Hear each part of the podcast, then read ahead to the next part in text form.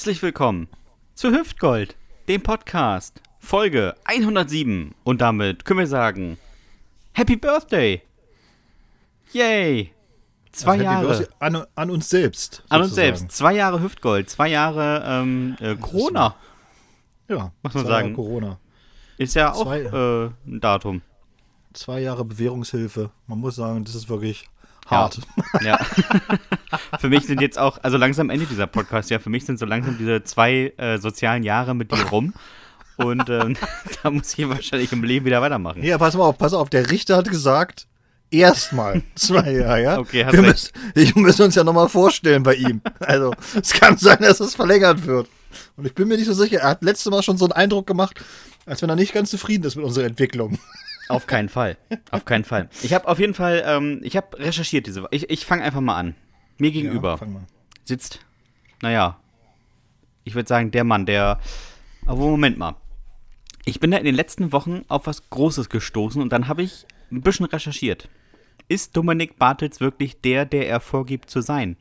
Und vor allem, was hat er mit der aktuellen Lage zu tun? Schauen wir uns diesen, ich würde sagen, Menschen mal genauer an. Bartels bedeutet eigentlich Sohn des Ptolemäus. Ptolemäus war ein ägyptischer Gelehrter. Was gibt es in Ägypten? Richtig, Pyramiden. Wessen Zeichen sind die Pyramiden? Richtig, die der Illuminaten. Dominik bedeutet auch der zum Herren gehörige. Ein weiterer Beweis, dass die Verbindung zu einer Geheimorganisation besteht. Weitere Beweise? Gerne. Dominik Bartels wurde in der DDR geboren. Da gab es auch eine mehr oder weniger geheime Zugehörigkeit zu einer Organisation. DDR in Zahlen ergibt 4418. Ziehe ich von der einen 4 einen ab und addiere ich zur 18, habe ich 19. 4 plus 3 ist 7 und die 3 durch die drei Beweise hinten dran 1973. Kann es ein Zufall sein, dass Dominik Bartels 1973 in der DDR geboren ist? Ich glaube nicht. Schuld daran? Seine Eltern. Die sind zu zweit. Zwei? Kann das ein Zufall sein? Addiert mir die 2 zu 1973 ergibt das 1975. Da war Dominik zwei Jahre alt. Und nur zehn Jahre später, mit zwölf, entführte er zum Gottesbeweis den Sohn des Pastoren, einen ranghohen Mitglied einer weiteren Geheimorganisation. Dieser meldete nach Rom, was geschehen war, und befahl den Angriff des Ostens. Da aber kein offizieller Krieg ausbrechen durfte, war die Operation geheim. Wir sprechen hier von der Operation Kirche. Zwei Männer wurden ausgewählt und gezwungen, sich die Hoden abzubinden und den Osten mit dem Lied Cherry Cherry Lady anzugreifen. Die Sowjetunion wurde so binnen sechs Jahren zerschlagen. Sechs? Kann das ein Zufall sein? Drei Beweise für Dominik Bartels Mitwirken, als er 18 war. In der 18 ist was? Dreimal die Sechs. Dreimal die Sechs, die Illuminaten und Modern Talking. Und keine 50 Jahre nach seiner Geburt spricht er im Podcast offen über Russland. Und was passiert? Russland muckt auf. Neulich erst sprach er über die Demokratische Republik Kongo. Und was passierte? Gut, nix, weil da halt irgendwie nicht viel geht. Aber ist das nicht alles ein bisschen ungewöhnlich? Ich denke schon. Also, begrüßen Sie ihn, aber sehr vorsichtig. Den Mann, der zwischen sechs Kerzen in einem selbstgemalten Pentagramm nur im Frotti-Schlüpfer hockt und der nächsten Kuh plant. Der Pablo Escobar der Gummibärchenbande. Das Mysterium aus Pommern. Dominik, Triple Sechs Bartels. Ja, sehr gut. Da habe ich aber mal ja- recherchiert, du. Da hast du aber mal richtig recherchiert, was? Aber warte mal, ich muss jetzt gerade mal gucken, weil ich heute zufällig was gesehen habe, weil du das eben gesagt hast. Ähm. So, Äh, mein Freund. Das merkt man, dass ich Zeit nee, nee. Ja, nee, nein, ich habe gerade, ich musste gerade was äh, eintippen in den Computer. Und ich wollte den und Hörern nur sagen, weil du das angedeutet hast, so von wegen, ich habe ja die Republik Deutsche, die Demokratische Republik Kongo, habe ich vorgestellt, und du sagtest, da ist nichts passiert. Das stimmt aber nicht Oh, sondern vor zwei Tagen, am 12.03.2022, wohlgemerkt kurze Zeit, nachdem ich die Demokratische Republik Kongo vorgestellt habe, sind bei einem Zugunglück mindestens 60 Menschen ums Leben gekommen. Bei einem Zugunglück. Und wer hat letzte Woche noch darüber referiert, wie marode dieses Schienennetz ist und dass man das nur selbst. Nee, was habe ich denn geschrieben? Es ist immer schlecht, wenn man seine Texte nicht mehr selber schreibt. Ne? Das ist. Naja, das ist ja, was hat er denn geschrieben da, der, der, der Ghostwriter? Also, dieser Typ da, du weißt schon. Nee, pass auf, ich, ich weiß es noch. Also, ich lese, ich lese den Satz nochmal vor, um es einfach nochmal zu sagen. Ähm, das ist ganz wichtig, wenn ich es finde. Du kannst schon mal was anderes erzählen in der Zeit. Ja, ich glaube, man merkt an diesem Text auch, dass ich relativ lange und viel Zeit hatte diese Woche. Also ist nicht so, dass ich viel zu tun hatte. So, hier, ich hab's. Ich hab geschrieben, letzte Woche wohlgemerkt, die Eisenbahn benutzen nur Menschen, die sonst nichts mehr zu verlieren haben. So. Mm. Uiuiuiui. Ich glaube, der Sebastian ist da ein ganz großes Ding auf, auf der Spur. Und ich kann euch nur sagen, Freunde, ich äh, stelle nächste Woche Spanien vor. Also ich wäre, wenn ihr da jetzt hinfahren solltet, Mallorca oder so Urlaub oder so, seid vorsichtig. Ich sag's euch nur. Du stellst Spanien vor und bist selbst gespannt auf dein Leben, würde ich mal sagen. Ja, ich werde danach, ich weiß, was passiert, sage ich mal. Na? Aber ich habe mir natürlich auch Mühe gegeben. Und zwar begrüßen Sie mit mir das gebrannte Kind der Podcast-Szene. Stellen Sie Wasserkocher, Bügeleisen und Toaster auf den Küchenschrank.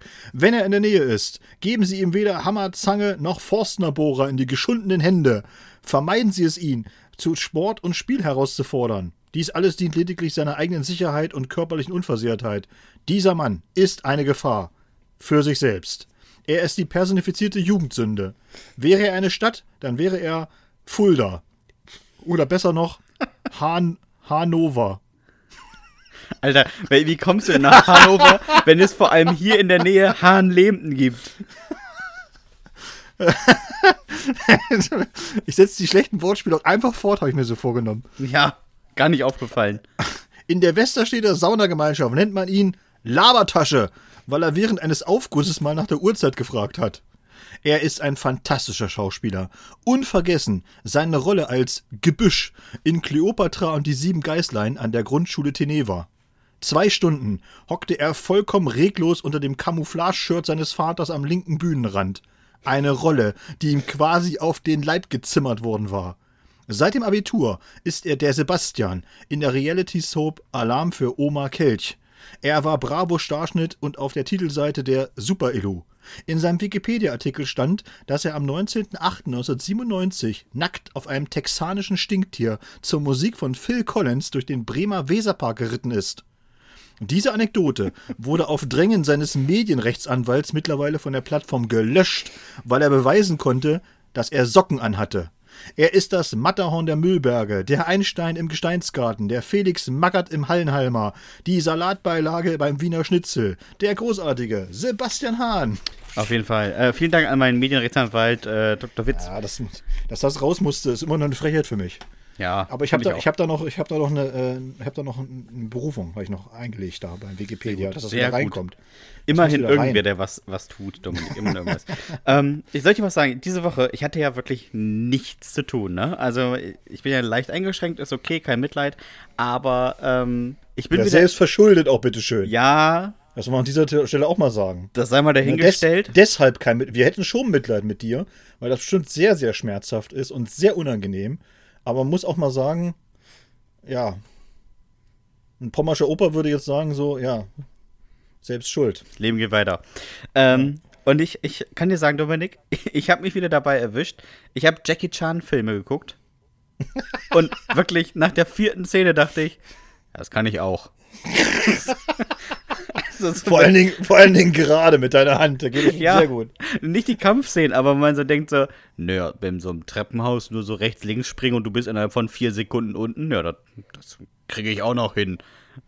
Also das ist so, man guckt es und denkt sofort, ne, das packe ich. Und dann wurde es schlimmer.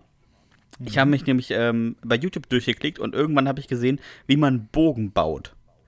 Und okay. ich sag mal so, ich hatte ihn schon im Warenkorb. Also Ich habe mich schon gesehen, wie ich mit so einem Sportbogen in die Fußgängerzone baller.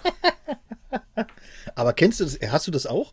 Ich kenne das ja auch, dass man, äh, wenn man bei YouTube ist, dass man so immer von, vom, vom Hundertsten ins Tausendste kommt ja, ja. und dann irgendwann, irgendwann so auf ganz weirden äh, äh Tutorials landet. Also so wirklich so, wo man denkt so, okay. Ich habe mir zum Beispiel mal angeguckt, so eine Stunde lang, wie, wie so ein äh, Asiate mitten irgendwie im, im Dschungel äh, von Grund auf sich irgendwie zusammengezimmert hat. Also er hat angefangen mit dem Haus, dann draußen so eine Outdoor-Küche, dann irgendwie so ein Ofen, im Grunde genommen alles und so, ne? Und das haben die dann zwar, also schon im Zeitraffer gezeigt, aber es hat trotzdem eine Stunde gedauert, weil der halt äh, ein Jahr lang da im Grunde genommen alles gemacht hat. Ja, ja, die kenn, da und, bin ich schon dran vorbei. Ich bin. Und, und, und da dachte ich mir dann immer so, wer guckt sich sowas eigentlich an? Na, ich? Ja, richtig, richtig. Ich, weiß, nicht, ich bin jetzt unterdessen bei dem äh, Punkt angekommen, wo ich, wo ich nach Bögen suche und äh, gesehen habe, so 99 Euro. Ja, warum nicht? Und ich meine, für ein Schulkind wird es reichen. Fle sind da Pfeile inklusive oder muss man die nochmal.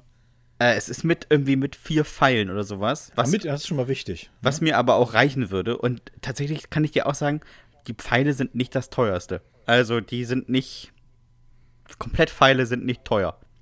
Wenn die teuer wären, könntest du ja aber, wenn du jetzt von, von dir aus in die Fußgängerzone reinschießt jetzt und meinetwegen so irgend so jemanden am Oberschenkel erwischt, dann könntest du ja nochmal rausgehen, ihn rausziehen. Und ich bei den Pfeil brauche ich aber nochmal. richtig, Dass du richtig. sagst so, ne? Sorry, aber ne, den, die sind teuer. Also ich würde sagen, so ein, so ein Vierer-Set Pfeile kostet so ein Zehner. Nee, dann lohnt sich das nicht extra rauszugehen. Ne, würde ich auch sagen. Nee, Also dann- dann, dann- dann, gibt man, einfach- dann gibt man auch mal so 200, 300 Euro aus. Ja. Um, man muss sich ja auch warm schießen. Ne? Dann ge- geht man erst auf Rentner, weil die sind deutlich langsamer. ja. Und meistens auch viel größer. Ist, ist so ein stehend, stehendes Ziel eigentlich, ne? So. Richtig. Wenn sie sich wieder mit ihren Rollatoren irgendwo in den Weg setzen. Aber stell dir mal vor, du gehst irgendwie durch die, durch die Fußgängerzone und plötzlich kippt dir so ein Rentner entgegen mit so einem Pfeil im Rücken. Das muss auch ein super Bild für jeden sein. Naja, ähm, falls ihr die Polizei zuhört, ich habe mir natürlich keinen Bogen bisher gekauft. Leute, wir treffen uns morgen alle in Westerstede bei, bei Hans zur Hausdurchsuchung. Zum Bogenschießen. Marschiert, die, die GSG 9 marschiert ein und sucht den Bogen. Hat er doch, hier- hat er doch gequatscht vor im Podcast. Also, Vor allem, vor allem, wenn man mal überlegt, stell mal vor, die, über, die erwischen mich in einer schlechten Situation. Und ich sage mal, ich bin gerade duschen. Und im Moment dusche ich ja mit einer Tüte über der Hand. Und die Hand darf nicht nass werden. Das heißt, ich stehe da immer so im halben Hitlergruß. Das sieht irgendwie. weißt du, wenn, wenn ich da. Ich bin da in der Dusche mit Pfeil und Bogen und äh, das im, im Hitlergruß sieht aus wie auf dem AfD-Parteitag, wenn ich da im Bad bin. Wenn die dann meine Wohnung stürmen, da habe ich auch gar keine Lust drauf. Gut. Ganz unangenehm. So, es ist ja gerade auch, äh, es ist ja gerade äh, Krieg. Ja, das, das können wir jetzt auch nicht äh, irgendwie äh, schönreden. Leichter. Themenschwung. Ja. Aber, nee, ganz leicht, aber ich, ich komme jetzt gleich drauf, was ich damit meine.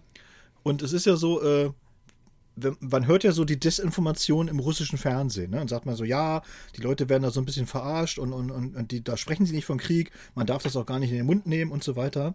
Und ich finde so, das ist ja auch alles schon mal lustig, weil man dann immer so, so krampfhaft versucht, andere Begriffe zu finden. Aber hier hat einer, ein so ein Typ in Russland, den fand ich halt, äh, den fand ich wirklich, ich finde es wahnsinnig komisch. Und zwar hat sich ein 270 Kilo Mann Oh ja, das An- ich gelesen. an die McDonalds-Tür gekettet. So. Und er will damit aber auch nicht gegen den, gar nicht gegen den Krieg protestieren, sondern tatsächlich äh, gegen die Schließung, eben gegen die Sanktionen. Und jetzt kommt halt einfach so, ich lese das einfach mal so vor. Also wirklich ungekürzt, diesmal ist auch nicht viel. Und dann, dann kommen so zwei Sätze vor, wo ich, ich musste mir ich, ich habe mich fast eingepisst vor Lachen. Ich sage es einfach mal so. So, also ihr müsst euch vorstellen, nur um das Bild sich jetzt klar zu machen, Leute, ihr müsst euch vorstellen, das ist, McDonalds ist noch geöffnet. Er ist noch offen, jetzt noch. Und dieser 270 Kilo Mann, der hat sich also davor äh, also an, die, an die Nebentür gestellt und hat da sich angekettet mit so einer Handschelle. Und, und im Video siehst du halt, wie trotzdem noch Leute rein und rausgehen. Und er, er erzählt da irgendwas. So, und jetzt kommt der Text dazu. Diesem Russen schmeckt so gar nicht, dass McDonalds alle Filialen in seinem Land dicht macht.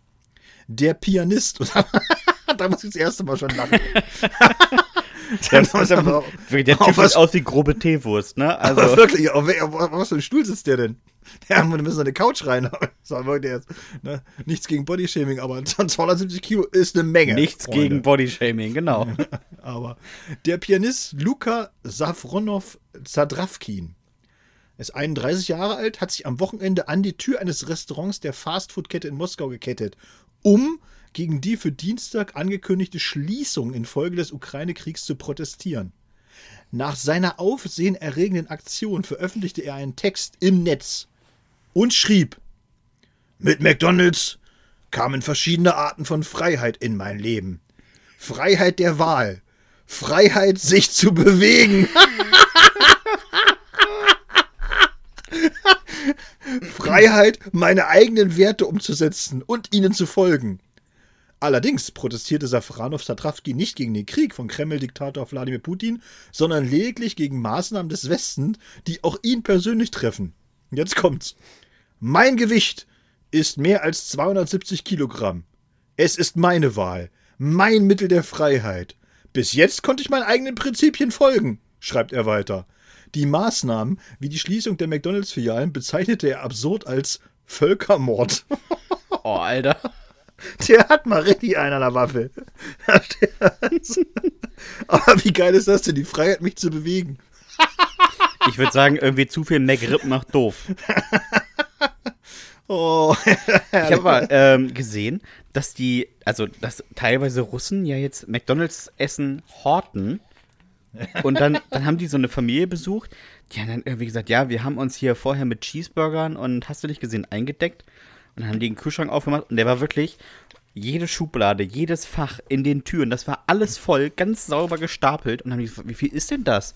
140 Stück ja. für eine dreiköpfige Familie. Und da haben die gesagt, Und da muss und, schimmelt das nicht? Und dann haben die ein YouTube-Video gezeigt, wie, wie so ein Cheeseburger nach vier Wochen aussieht und die meinten, nee, geht. Den kannst auch noch essen. Merkst keinen Unterschied. und das Ding ist ja, Sebastian, wirklich, dass die, äh, dass das immer so, so ganz viele so ähm, in, im Netz, also, ne, also in den sozialen Medien dann immer meinen so, ha, ha, ha, ha, und machen sich so lächerlich drüber, ne, so, ha, ha, ha, jetzt ist McDonalds nicht mehr in, in Russland. Das wird die aber richtig in die Knie zwingen. Und dann siehst du solche Leute und denkst so, doch, doch, das hat echt Wirkung.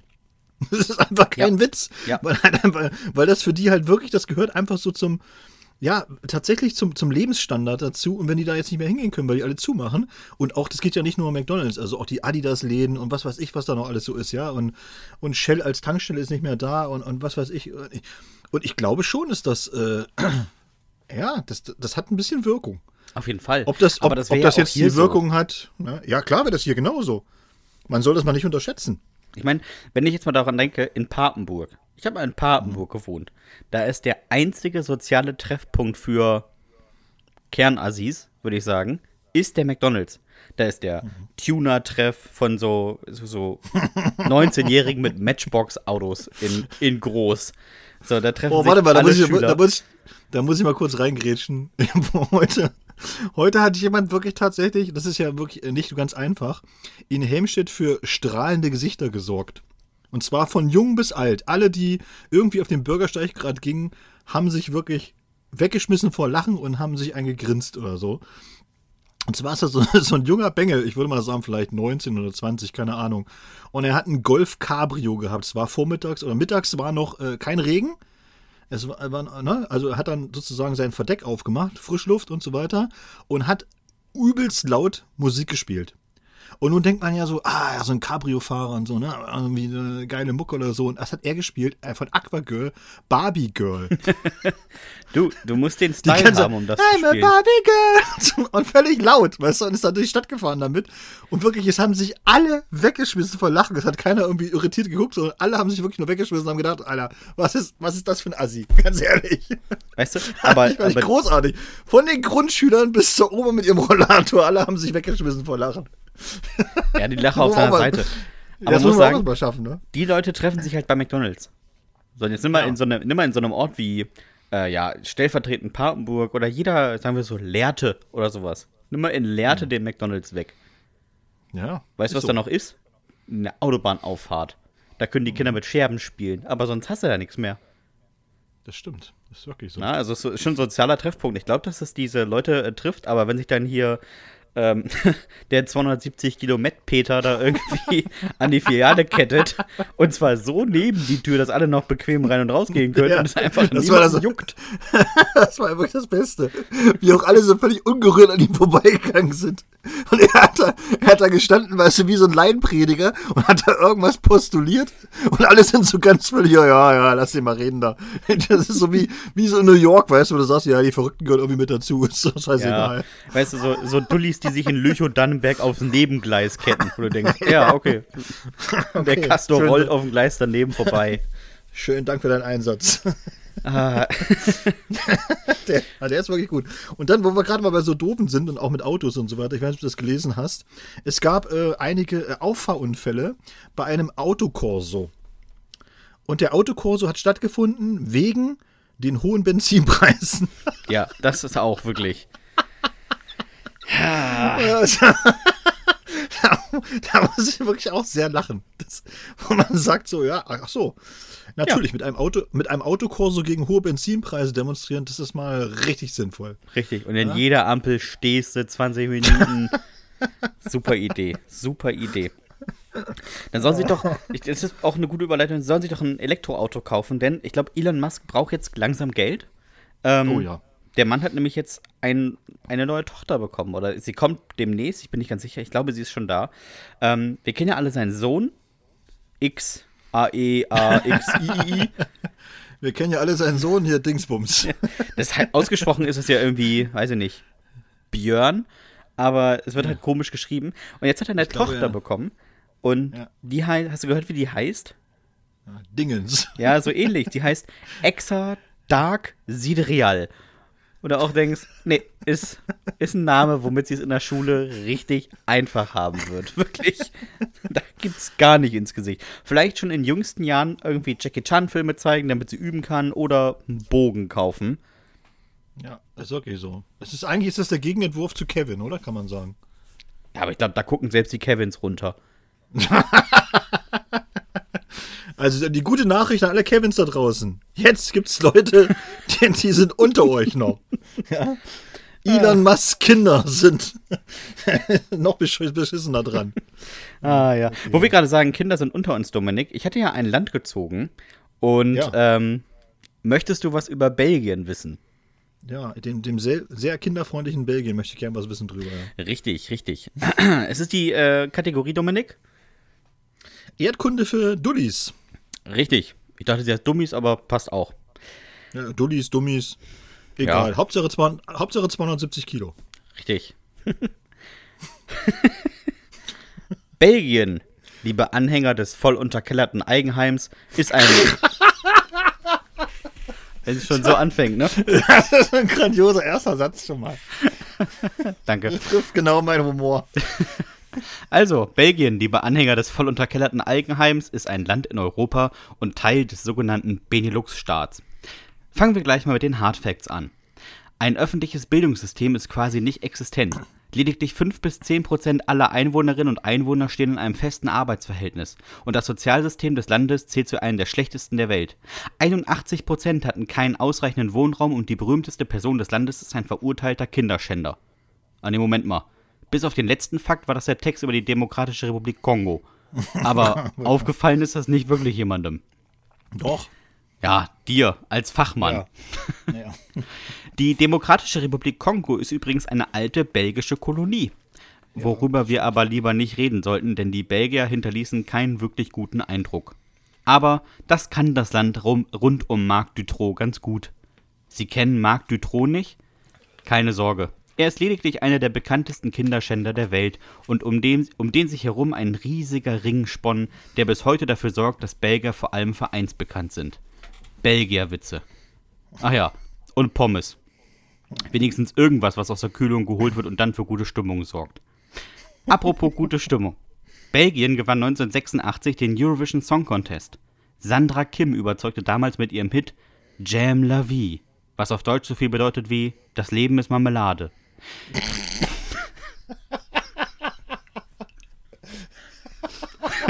Ich Ist der, ist der schlecht? der könnte von dir kommen, ne?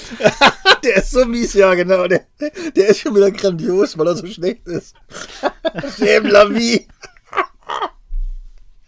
Oh nee. Ah, ich schäme mich auch ehrlich gesagt ein bisschen, ich bin ganz rot geworden. Okay. Das ist eine etwas alberne Folge, würde ich sagen, bisher. ah. Hör auf jetzt. Konzentration. Regiert wird Belgien von Philipp, dem König der Belgier. Das klingt ein bisschen so, als hätte er ein Schützenfest bei Asterix und Obelix gewonnen und müsste jetzt, aber tatsächlich stammt er aus dem Hause Sachsen, Coburg und Gotha, was dir als alten Adelsexperten ja hinlänglich bekannt sein, ist, sein müsste, lieber Dominik. Das Haus selbst stellt auch ganz tolle andere Menschen, wie zum Beispiel Simeon II. Unter dem in Bulgarien die Monarchie abgeschafft wurde. Oder Emanuel II., unter dem in Portugal die Monarchie abgeschafft wurde. Alles in allem eher mäßig erfolgreiche Könige. Trotzdem tummelte sich Ewigkeiten der ein oder andere Adelige im beschaulichen Nachbarstaat herum und baute sein eigenes kleines Schlösslein.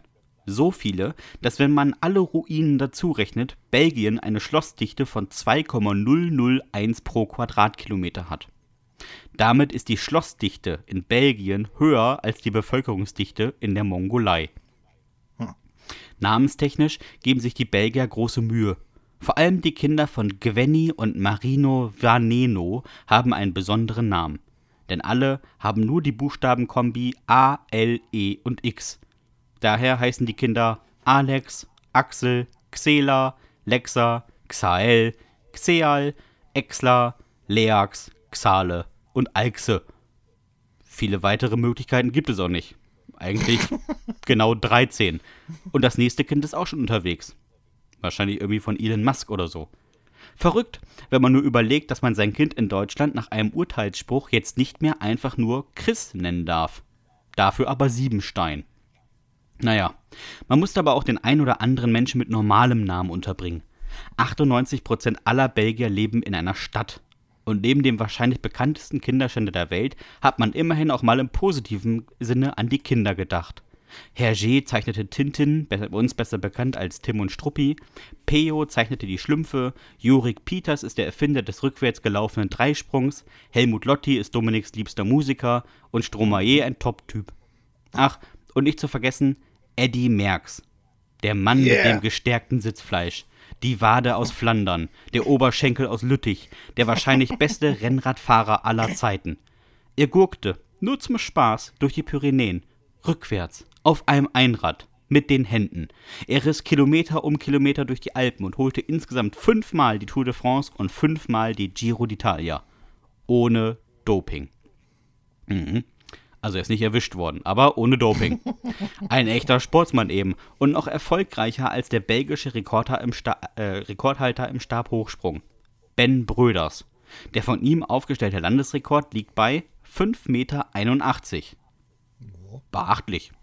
Olympisch lief es vor allem im Jahr 1920 sehr gut, als die Belgier 36 Medaillen mit nach Hause nahmen und somit 20 Prozent aller überhaupt vergebenen Umhängsel gewannen. Rekord! Respekt. Wo wir gerade bei Rekorden sind. Belgien hält den Rekord der längsten Zeit ohne Regierung. 541 Tage nach der Auflösung der aktuellen Regierung wurde gewählt und weitere 48 Tage später stand dann die Regierung. Das sind. Das ist doch gar nicht lange her, ne? Ja, nö. Irgendwie Anfang also, der 2000er. Ich wollte gerade sagen, ja. Das sind übrigens 589 Tage oder auch über anderthalb Jahre. Wenn Belgien etwas macht, dann macht Belgien es halt richtig. Straßenbeleuchtung? Klar, auch auf der Autobahn. Belgiens Straßennetz ist eines der wenigen, das man vollständig vom Mond aus erkennen kann. Die dauerhafte Beleuchtung jeder befahrenen Straße kostet zwar einiges an Strom, dafür ist die Unfallrate aber auch niedrig. Und das muss sie auch sein. Denn das meistverkaufte Auto in Belgien ist der Citroën mit der Knautschfestigkeit eines handelüblichen Fensterglases. Belgier sind tatsächlich nicht die besten Autofahrer. Aber was soll man auch von einem Land erwarten, dessen größtes Wahrzeichen ein kleinwüchsiger Wildpinkler ist? Die Belgier träumen in der Regel davon, mit 50 Jahren das Land zu verlassen und irgendwo in Südeuropa ein Bed and Breakfast aufzumachen. Und jetzt kommt's. 42% aller Bed and Breakfasts an der spanischen und französischen Mittelmeerküste sind von Belgiern gegründet worden. Ernsthaft? Ja. Nur für medizinische Eingriffe kommen diese Belgier dann in ihr Heimatland zurück. Denn Medizinern die nicht aus Belgien kommen und einen zur Behandlung mit kaltem Pommesfett oder Kinderblut einreiben, wird nicht vertraut. Könnt ihr Xavier Naidoo fragen. Dass sie auswandern, hat oft auch steuerliche Gründe. Denn in Belgien verdient der Staat ordentlich mit. Zwischen 60 und 65 Prozent des Gehalts werden noch vor Ankommen auf dem Konto abgezogen. Oh. Ja, da beschwert euch nochmal über die Solidaritätssteuer. Aber jetzt mal die tollen Dinge, die die Belgier hervorgebracht haben. 80% aller weltweit genutzten Billardkugeln kommen aus Belgien. Ach ja, und Schokolade. und Pommes. Es gibt über 1700 belgische Biere, die für gewöhnlich alle in speziell für dieses Bier geblasenen Gläsern serviert werden sollten. Das Saxophon, also das Instrument, von dem sich Dominik in jedem Song ein Solo wünscht, ebenfalls ein, eine belgische Erfindung. Einfach klasse, dieses Land. Ich hasse es. Falls ihr mal nach Belgien fahrt, achtet unbedingt darauf, dass auf Straßenschildern die meisten Städte gleich drei Namen haben. Einen flämischen, einen wallonisch bzw. französischen und einen deutschen. Deswegen heißt Antwerpen auch Anvers und Antwerp. Muss man wissen. Und falls ihr Schokolade kaufen wollt, besucht den Brüsseler Flughafen. Der ist der weltweit größte Umschlagpunkt dafür. Hier wird mehr Schokolade in einem Monat verkauft als in den gesamten Niederlanden in einem Jahr. Fassen wir also mal zusammen. In Belgien dreht sich alles um Kinder. Irgendwie. Also, wenn man das Wort Belgien in Zahlen umwandelt und es addiert, ergibt das 54. Funny. Das ist genau die Anzahl der Kinder, die. Lassen wir das. Belgien. Ein Land von nebenan. Ja, es ist sehr gut gelungen, muss ich sagen. J'aime la vie, Dominik. Sehr gut gelungen. Ja, J'aime la vie, ist so ein Highlight. Aber ich, mit der Regierung kann ich mich tatsächlich erinnern. Und das hat genau damit zu tun, mit dem, äh, was du im letzten Absatz gesagt hast. Und zwar mit diesen Wallonen, den, den Flamen und, und, und der deutschen Minderheit, die es da noch gibt. Und die müssen, das muss immer irgendwie so austariert werden. Und, und, und da sind die sich irgendwie nicht einig geworden tatsächlich. Und es hat anderthalb Jahre gedauert, wirklich, bis sie da irgendwie irgendwas hinbekommen haben. Und das, das, Ja. äh, Das war übrigens 2011, habe ich mir gerade nachgeguckt. völlig, ja, es ist wirklich, ne? Das ist Ja. krass. Es ist noch gar nicht so lange her. Ich kann mich auch wirklich noch gut daran erinnern, dass äh, das so ein bisschen durch die Medien ging. Als wir noch andere Probleme hatten als sowas, was Ja. wir jetzt haben. Und soll ich dir was sagen? Sie haben ihren Rekord tatsächlich 2020 nochmal gebrochen ähm, und haben genau 600 Tage gebraucht. Echt? Ja, sie haben es einfach das zweite Mal nicht geschafft. Also die haben das Problem, nicht beim ersten Mal haben sie ja wirklich ewig gebraucht, ja, wer darf denn gewählt werden und hast du nicht gesehen. Und ähm, diesmal war das Problem, dass sie gesagt haben, ja, wir haben jetzt zwar gewählt, aber keiner will mit keinem. Also es, es, gab, es gab nicht die, es gab keine Koalitionsverhandlung, weil keine Partei mit einer anderen Partei zusammenarbeiten wollte. Nicht mal mit entgegenkommen, irgendwie so, ja, wir nehmen das raus und ihr nehmt das raus. Nee, machen wir nicht. Das ist ein bisschen wie äh, in Amerika hast du das ja auch, ne? Da geht es ja immer um diesen, um diesen Haushalt, um diesen Haushaltsetat. Und, dann, und dann blockieren die sich so, die haben dann aber in der Verfassung irgendwie drin, dass sie das innerhalb einer bestimmten Frist müssen sie es hinbekommen. Und wenn nicht, werden alle Staatsbediensteten erstmal nach Hause geschickt. Ohne Bezahlung. Ja. Und das passiert wirklich regelmäßig in den letzten, also in den letzten 20, 30 Jahren, regelmäßig beim Regierungswechsel, dass die Demokraten oder die Republikaner das blockieren und dann werden alle nach Hause geschrieben, ja, habt ihr Pech gehabt, so. und denkst du, wenn du da Wir so sehen uns in drei bist, Monaten. was seid, was seid ihr denn für Klapsköpfe? Hört ihr euer Ernst? Oder jedes Mal dieselbe Scheiße nach vier Jahren, ja? Also. nee, das will ich nicht. Nee, nee. Ich freue mich auf jeden Fall schon mal auf deine ähm, Interpretation von Spanien, um es mal so auszudrücken.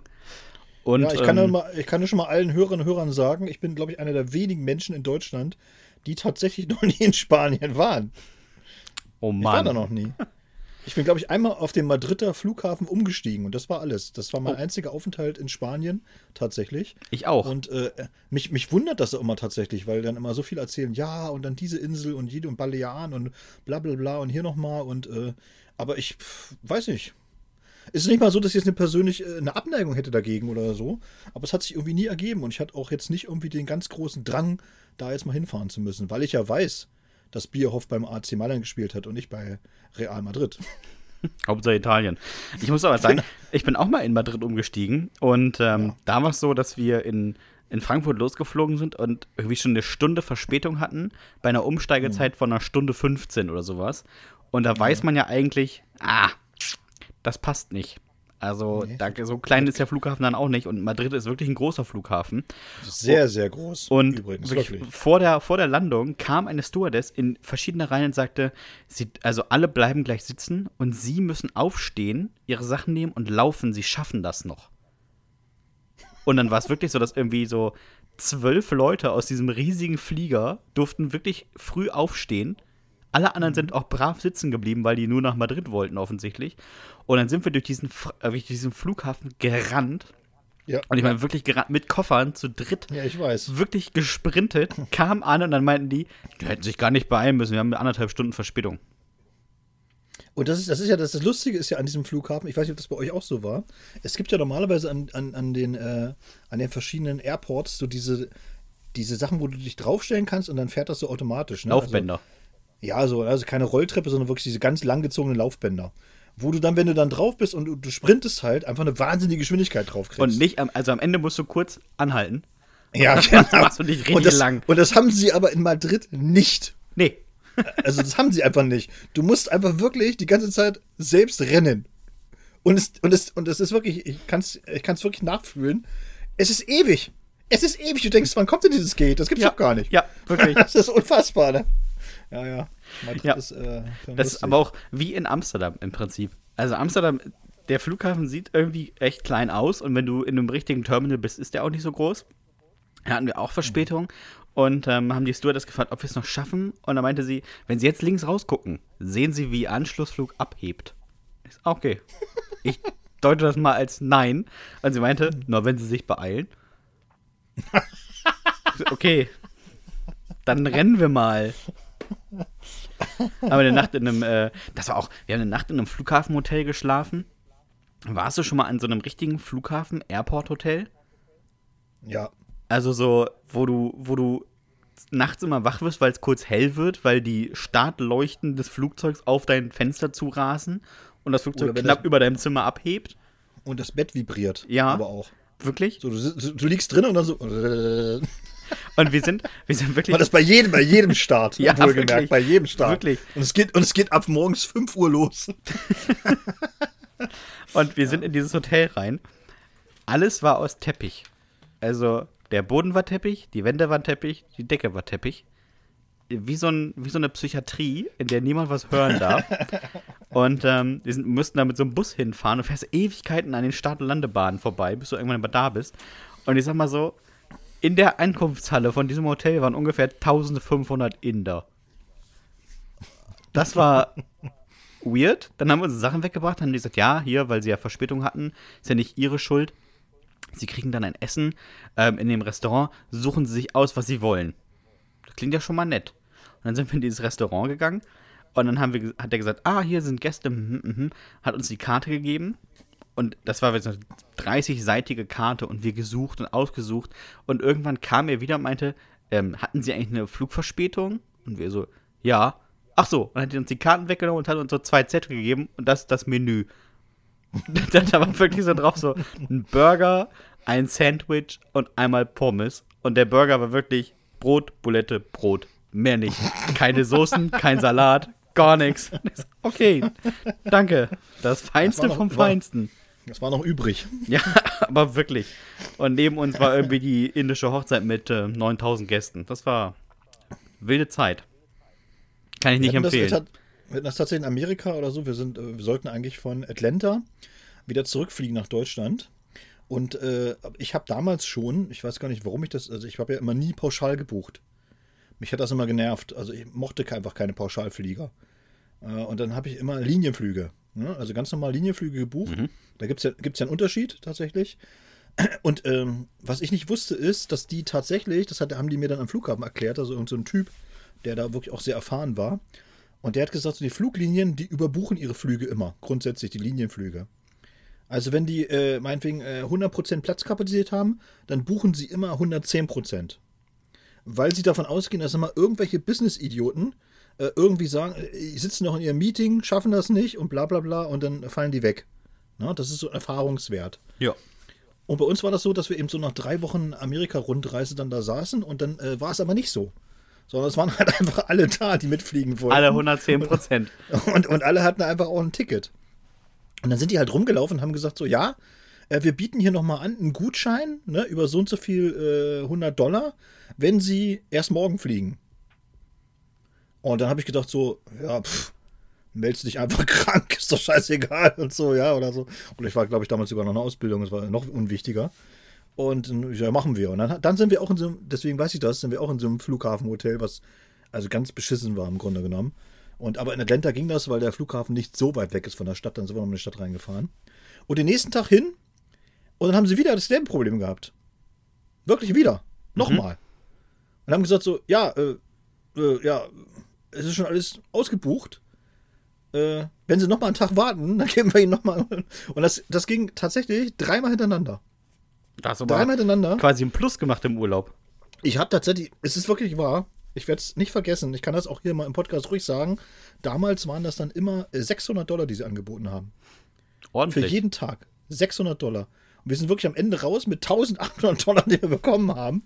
Und habe gesagt, so, ja, das ist super, war ein, war ein geiler Urlaub im Grunde genommen. Billig. Ja, also, ja, naja. Man hat das mal vorher Also- gewusst. Die, also das hat aber nie wieder danach und davor nie wieder geklappt. Also es war ein einziges Mal, dass ich das erlebt habe. Und äh, wie gesagt, also hier mal so ein, so ein Fun-Fact tatsächlich, die überbuchen tatsächlich ihre, ihre Linienflüge, überbuchen sie grundsätzlich immer, weil sie davon ausgehen, dass von diesen Business-People immer irgendwelche, aus irgendwelchen terminlichen Gründen äh, es nicht schaffen, ihren Flug rechtzeitig zu machen. Und dann, dann sagen sie, ja, ja, naja, dann haben wir ja noch genug Ja. Reserve. Ja. Also, Führt, äh, aber auch, an. führt, aber auch manchmal, führt aber auch manchmal dazu, dass du eben tatsächlich eben auch Flüge hattest, so äh, über Überseeflüge, wo du dann eine ganze Sitzreihe für dich hattest. Stimmt. Weil der Flieger einfach nur zu 50% ausgebucht war. Das hatten wir Das auch. halt so. Als wir aus New York zurückgeflogen sind, waren wirklich, also teilweise fünf, sechs Reihen am Stück einfach leer. Ja. Ja. Weil die gesagt haben, ja, also ist, also der Flug ist ausgebucht. So, wir konnten auch nicht alle Plätze buchen. Und Ja. Aber die kamen halt nicht. Die kamen halt nicht. Ne? Genau. Das ist, äh, ist wirklich oft. Spaß halt Sprit. Und, dann, und, und schön ist aber auch, wenn, wenn die Stewardess dann sagt so, nein, sie bleiben in ihrer Reihe sitzen. Ja, zum Start, ne? Ja, die, nee, jetzt haben wir so ausgerechnet, dass wir dann, dass wir dann bleiben da starten. jetzt sitzen.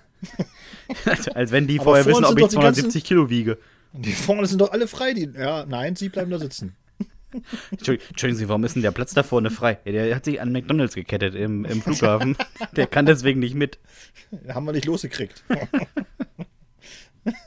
Ah. Äh, Dominik, haben wir eigentlich Post bekommen? Wir haben diese Woche unglaublich viel Post bekommen. Äh, Du kannst es ja ruhig mal sagen.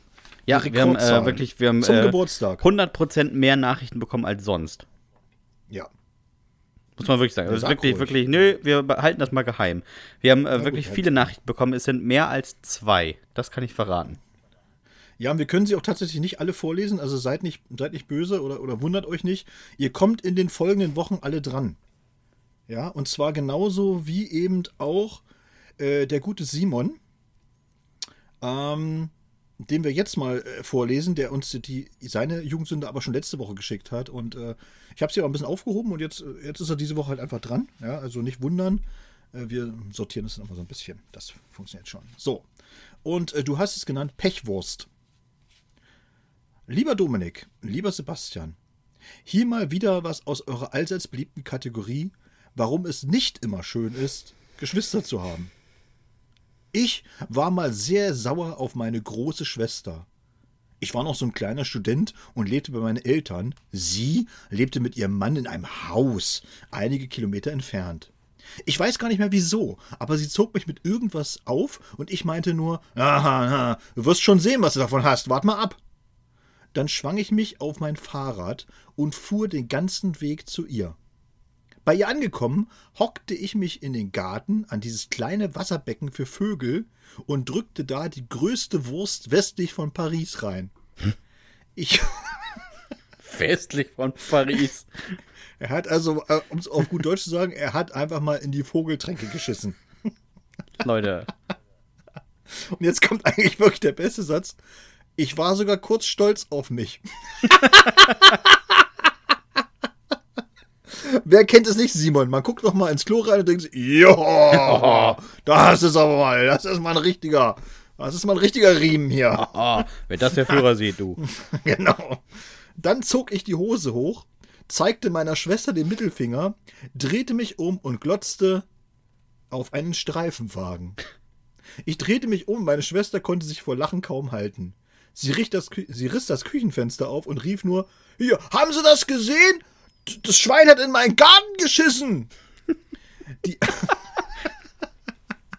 die Anzeige wegen Erregung öffentlichen Ärgernisses wurde zum Glück wieder fallen gelassen, als meine Eltern ein ernstes Wörtchen mit meiner Schwester gesprochen hatten. Die hatte, da sie ja verheiratet war, gesagt, sie würde mich nicht kennen. Und ein Herr mit meinem Nachnamen wäre ihr völlig unbekannt. Das ist ein Arschloch-Move. Die haben nicht mal ihren Ausweis kontrolliert, sonst wäre das ja vielleicht aufgefallen, dass sie meine Schwester sein könnte. Was eine Scheißidee das doch war, im wahrsten Sinne des Wortes. 24 und kackt bei seiner Schwester in den Vorgarten. ist auch wirklich ein bisschen alt für sowas. Schäme ich mich auch heute noch ein bisschen für. Und nur für euch noch ein kleiner Fun-Fact zu einem Land. Ah, das ist schön, Simon. Sowas freut uns immer. Im Sudan gibt es die Tradition der Ghost Marriage. Verstirbt ein Ehemann, tritt seinem Bruder an dessen Stelle und heiratet die Witwe. Alle gezeugten Kinder gelten dabei als Nachfahren des Verstorbenen. Macht bitte noch ganz lange weiter, es macht mega viel Spaß, euch zu hören.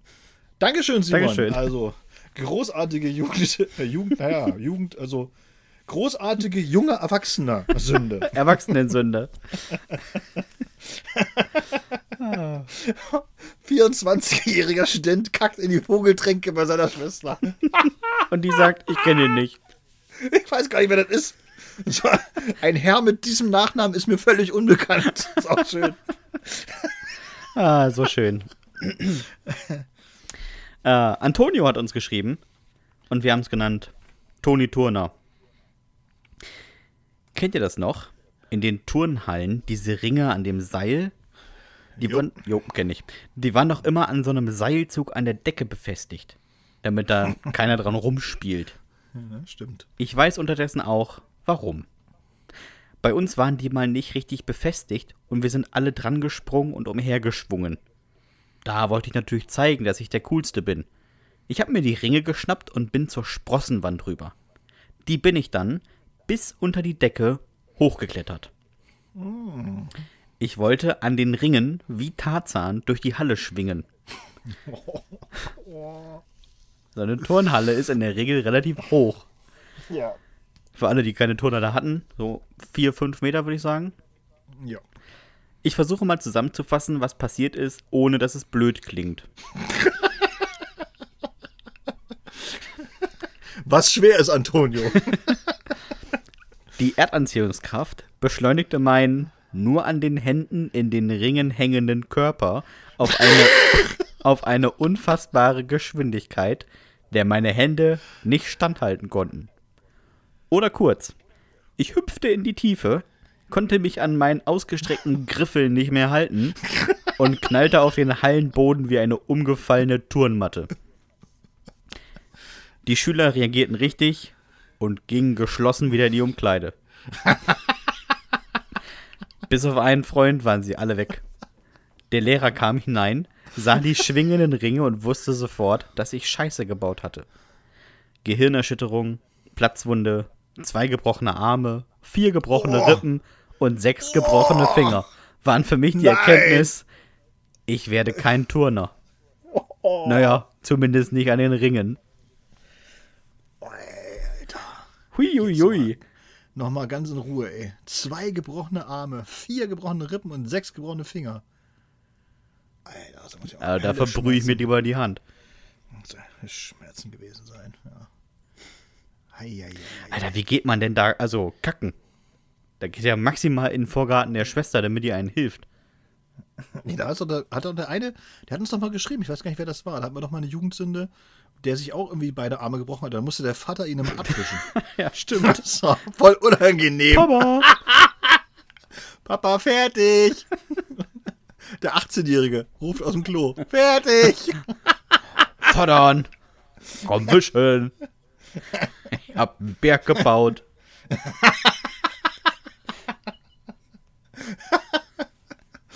Und der Vater denkt, oh nee, nee. Ich sitze beim, beim Gulasch gerade, Mensch. Alter, Bernd, du sitzt ja jetzt 35 Minuten, muss das sein? Nimmer Movigol. Jetzt warte halt noch mal 20 Minuten, die will doch nicht aufessen. Bevor ich reinkomme, machst du ein Streichholz an. Herrlich. Oh, nee, wunderschön. So, jetzt haben wir noch mal eine äh, von Jonathan. Und ähm, ja, wir haben es genannt, juckt's. Als ich 2021, das ist also noch gar nicht lange her, aus meiner WG ausgezogen bin, habe ich in der Woche vor meinem Abgang nur noch meine Sachen aus dem Zimmer geräumt. Meine Mitbewohner waren scheiße, aber ich war Fan eures Podcasts. Danke. Erstmal ein Satz. Und das hat mich auf eine tolle Idee gebracht. Oh, oh. Da waren so Seile an den Ringen, äh, Ringe an den Seilen. Sebast- Sebastian, das ist keine gute. Nee, das ist unser gut. Podcast. Das Podcast hat mir aber eine tolle Idee gebracht. Eieieiei. Jetzt ist es schon soweit. Als die beiden nicht da waren, habe ich Glaswolle vom Dachboden aus der Wand gepult und damit den Toilettensitz und das Toilettenpapier eingerieben. Oh Gott. Und dann habe ich es wieder nach oben gebracht und auf das Schauspiel gewartet. Als mein erster Mitbewohner vom Klo kam, stand er auf dem Flur und hat sich ständig den Hinter gekratzt wie so ein Primat. Mitbewohner 2 dafür war für ein längeres Geschäft auf dem Thron und hat dann wohl auch das Toilettenpapier genutzt. Hm, wir haben keinen Kontakt mehr. Komisch.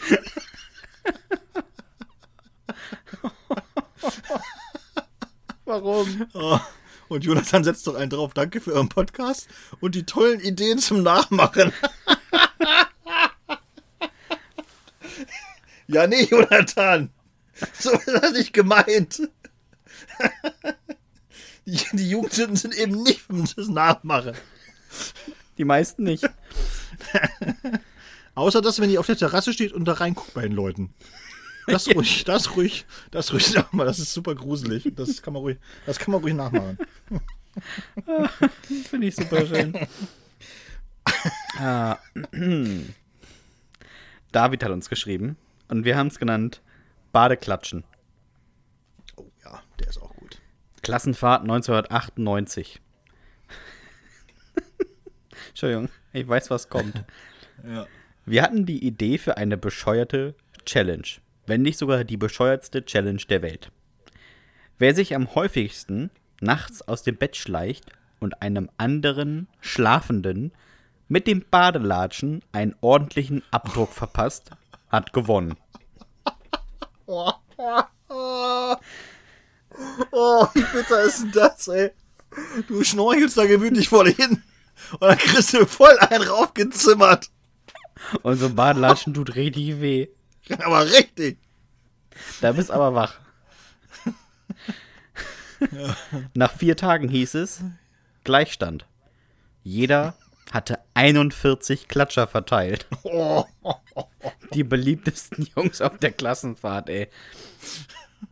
Wie also rausfinden, wer der krassere ist? Mit einer Mutprobe.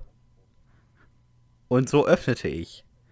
Und so öffnete sich nachts um drei die Landheimstür meines Sportlehrers Herrn K., Gott hab ihn selig, und ich verpasste ihm eine schallende Ohrfeige mit meinem Latschen.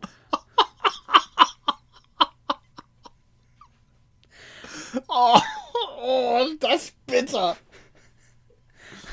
Noch Das tut richtig weh. Noch bevor ich zum Sprint ansitzen konnte, drückten meine Klassenkameraden die Zimmertür zu.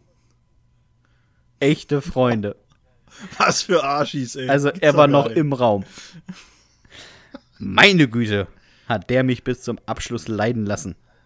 Ich habe häufiger nachgesessen als regulär Zeit in der Schule verbracht. Aber wie er gezuckt hat bei der Abschlussfeier, als ich einen Latschen rausgeholt habe, ein Bild für die Götter. Oh, also so auf dem Rücken oder auf der Arme oder auf dem Arsch oder auf dem Oberschenkel ist ja die eine Sache, gibt ne? einfach aber mal eine eine Ohrfeige. Da kann er, nee, und mit dem Badelatschen. Oh, das muss doch. Wahrscheinlich hat sie gesagt, naja, wenn er sich so hoch zudeckt. Ist ja nichts Wir haben anderes heute, frei. äh, wir haben heute noch mal äh, auch eine schöne äh, Pflicht zu erledigen. Eine schöne Pflicht ist es ja gar nicht, wir machen es sogar gerne. Und zwar hat uns ja Amelie geschrieben. Und, äh, also eine Jugendsünde hat sie uns geschrieben. Aber äh, in der Jugendsünde grüßt sie auch nochmal. Äh, und, und das, das ist eine kleine Vorrede, lese ich dann gleich nochmal vor. Und Amelie, äh, nicht, nicht äh, sauer sein, äh, deine Jugendsünde, die wird zum späteren Zeitpunkt vorgelesen. Die haben wir, also diesmal so viele kamen, nicht untergekriegt für diese Woche. Und sie schreibt, hallo ihr beiden, ich höre euren Podcast mit größtem Vergnügen jeden Sonntag mit meinen Großeltern. Kann man sich das vorstellen? Die beiden sind schon über 80 und können sich trotzdem noch über euch beide beömmeln. Das glaubt man nicht. So erfahre ich auch immer wieder was aus deren Jugend. Naja. Dann kommt eigentlich ihre Jugendsünde. Damals, und, äh, als Opa immer an Fensterscheiben von irgendwelchen Leuten gestanden hat und reingeguckt hat. Und wie hast du Omas Herz gewonnen? Ah, damit die Vogeltrecke geschissen war, super. nee, ich war großer Fan, wie ich in der Sporthalle einfach mal auf der Decke geknallt bin. wie so ein ganz trauriger Spider-Man. so.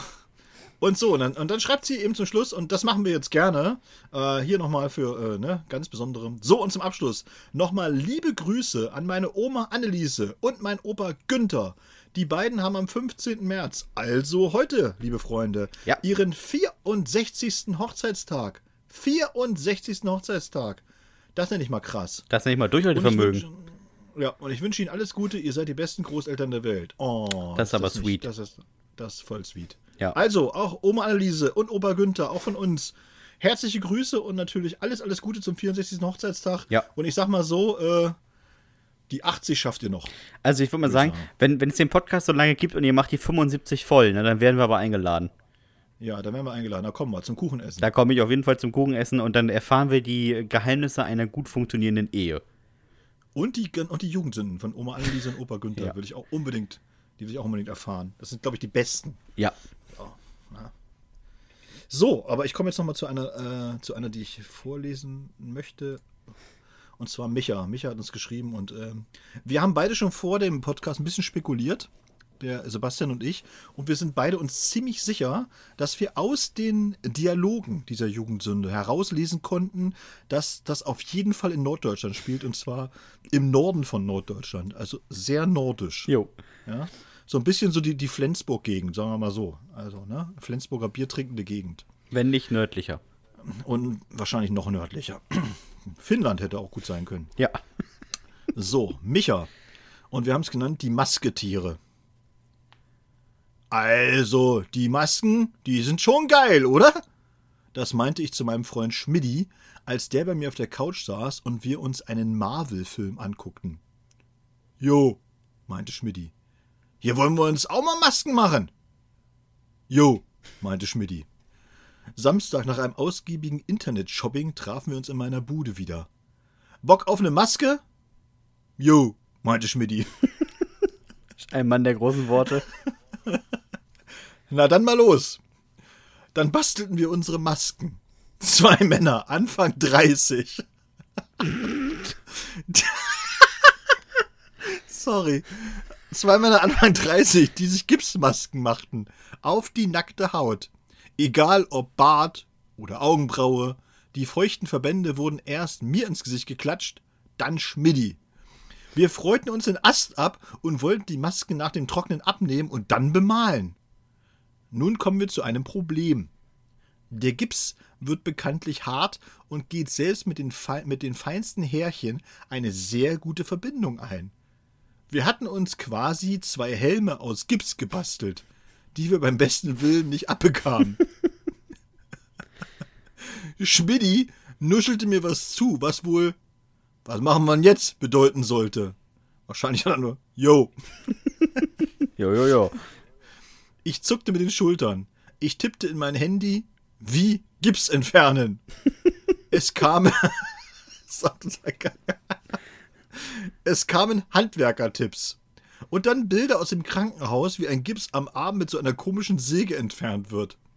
Schmidti schien unter seinem Gips ganz blass zu werden. Ich tippte Krankenhaus. Schmidti nickte. Dann liefen wir zur Bushaltestelle. Wir hätten ahnen können, dass das nicht die beste Idee war. Der Busfahrer sah uns sah uns, fuhr aber an, ans vorbei. Der zweite auch. Taxi rufen ging nicht konnten wegen des Gipses ja nicht sprechen. Wir sind dann zum Krankenhaus gelaufen. Mann, Mann, Mann, haben die Leute geguckt. Die haben wohl noch nie zwei Superhelden in the Making gesehen.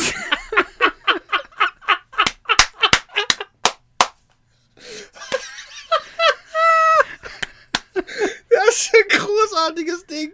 Zwei Superhelden in the Making. Super. Das ist so gut. Selbst die in der Notaufnahme haben sich vor Lachen kaum halten können. Die Schwester hat sogar zweimal heimlich Fotos gemacht. Habe ich genau gesehen. Naja, Ich habe ganz schön Haare gelassen und sah drei Wochen aus wie einer von der NPD mit meinem beglatzten Eierkopf. Jetzt kommt noch mal so ein, so ein, so, so, so, ein, so, ein, so ein Warnhinweis für Jonathan. Bloß nicht nachmachen. ja, da hat er recht. Großartig. Oh, herrlich. Ja, das ist eine großartige Jugendsünde, wirklich. Großartig. Komm, wir legen uns mal so Gips um den Kopf. Und vor allem wirklich zwei Männer Anfang 30. Und Schmidti, Schmidti ist auch ein bisschen der Held der Geschichte, oder? Kannst du sagen, Auf jeden Fall. willst, ne? Also der unerkannte Held. Schmidti ist einfach, yo. Ist doch nicht so. Ah, herrlich. So, äh, wir enden mit einer Jugendsünde. Also als ich die gelesen habe, war ich wirklich äh, nicht überrascht, weil ich konnte ja vorher den Namen lesen. Ähm, ein Kevin hat uns sie geschickt. und äh, der Titel ist ein Zitat und heißt Gleich ist er drin. So, herzlich willkommen zum Kevin-Moment. Oder auch, mein Leben ist eine Shitshow. Ja, der Name bringt natürlich einige Riesen Risiken mit, mit sich und viele Eltern wissen gar nicht, welchen Stress sie ihre Kinder damit aussetzen. Es ist mega schwer, sich immer zurückzuhalten, um als richtiger Kevin dazustehen. Stellt euch mal vor, ich würde nicht nur auf 20% laufen, sondern auf 100%. Dann wäre ich heute Arzt, Bundespräsident oder Maurer. Jetzt Das ist auch geil, eine geile Steigerung, ne? Das ist so über Arzt, Bundespräsident oder sogar Maurer. großartig, großartige Selbstironie Das auf ist jeden Fall. wirklich- Super. Jetzt, jetzt bin ich halt ein Kevin und muss diesem Klischee entsprechen. Und das schaffe ich sehr gut. Wie?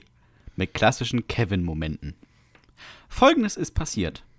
Wir waren im Harz zum Downhill-Fahren. Also, um es einfach zu sagen, querfeldein mit dem Rad. Ich war mit einer Gruppe Kumpels los und meinte, klar kann ich das. Schon hundertmal gemacht. Im Auto dachte ich dann, boah, so schwer kann das schon nicht sein. Und als ich auf dem Rad saß, habe ich mir vor Angst was in die Hose gemacht. Ich hatte das noch nie zuvor gemacht, aber was sollte ich machen? Die Wahrheit sagen? Ich doch nicht. Wir sind erstmal gemächlich den Berg runter. Und gemächlich heißt bei geübten Downhill-Fahrern mit ungefähr 180 Sachen. Die Augen tränen in der kalten Luft, die Ohren legen sich an, das Adrenalin stößt aus und dann merkt man, dass man zu schnell wird und überlegt, was man macht. Ich hatte Angst, die falsche Bremse zu wählen und einen Überschlag an, hinzulegen. Und hier setzt der Kevin-Moment ein. Meine Idee: ein Baum würde mich stoppen. Ja, genau. Ein Baum. Ein fest in der Erde verankerter Holzbaum. Ein Holzbaum. Also muss aber eins an dieser Stelle wirklich mal sagen, Kevin, ja? Also formulieren kannst du auf jeden Fall wie ein ganz großer. Also wirklich ohne, ohne Ironie. Ja, Es ist, ist einfach, es ist einfach köstlich geschrieben, wirklich. Ein Holzbaum. Wie dumm kann man sein? Ich? Ja. Auch noch am Zahn der Zeit. Ich brettete da rein und legte mich voll hin. Alle bremsen und kommen angerannt. Alles tut mir weh. Mein Kumpel, Alter, dein Arm. Das sieht ja mal ja nicht gut aus. Ich, der ist ausgekugelt. Kugel ihn ein. Der zweite Kevin-Moment. Ich bat einen 16-Jährigen, mir den Arm einzukugeln. Er stellte seinen Fuß auf meine Rippen, nahm meine Hand und zog. Der Schmerz war so stark, ich musste mich zusammenreißen, nicht in Ohnmacht zu fallen. Es geht nicht! Warte mal, nochmal! hörte ich. Dann riss er erneut. Er drehte, riss, drehte, riss. Er zog nach links, er zog nach rechts. Nach einer gefühlten Ewigkeit, also ungefähr 20 Minuten, meinte ich, es ginge nicht und ich müsse ins Krankenhaus. Wir also zum nächsten Weg gelaufen und dann zur Straße. Da wurde ich dann vom Krankenwagen eingesammelt. Der Mann vom Rettungsdienst. Was denn passiert? Ich. Gegen Baum geknallt. Arm ausgekugelt. Rettungsdienst, lass uns mal angucken. Im Rettungswagen war dann ziemlich schnell klar, der Arm war gar nicht ausgekugelt. Er war gebrochen. Oh. Und mir wurde die ganze Zeit daran rumgezerrt. Tja, ich war dann nie wieder Downhill fahren. Und den Arm habe ich mir auch noch nie ausgekugelt. Frage mich, wie sich das wohl anfühlt. Ich werde berichten.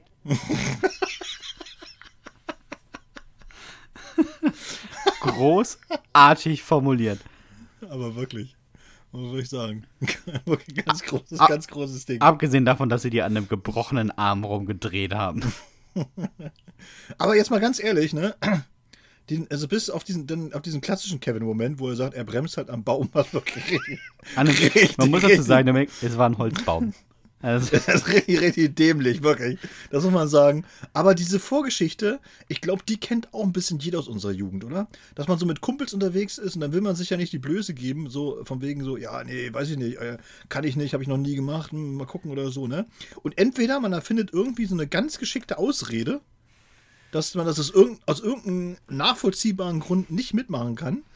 Oder man, man zieht es halt einfach komplett durch, obwohl man überhaupt keine Ahnung hat, was da eigentlich ist. So. Ja, habe ich früher auch. Habe ich früher auch. Als wir zur, zur Ja. Skifreizeit fahren sollten, habe ich gesagt, ich kann aus religiösen Gründen nicht. und wirklich, es hat, also ich war in der Klasse der einzige irgendwie Deutsche und sowas und dann konnte ich aber sagen, nee, wir glauben nicht an Schnee. Und dann war das aber für alle okay, sodass ich nicht mit wollte.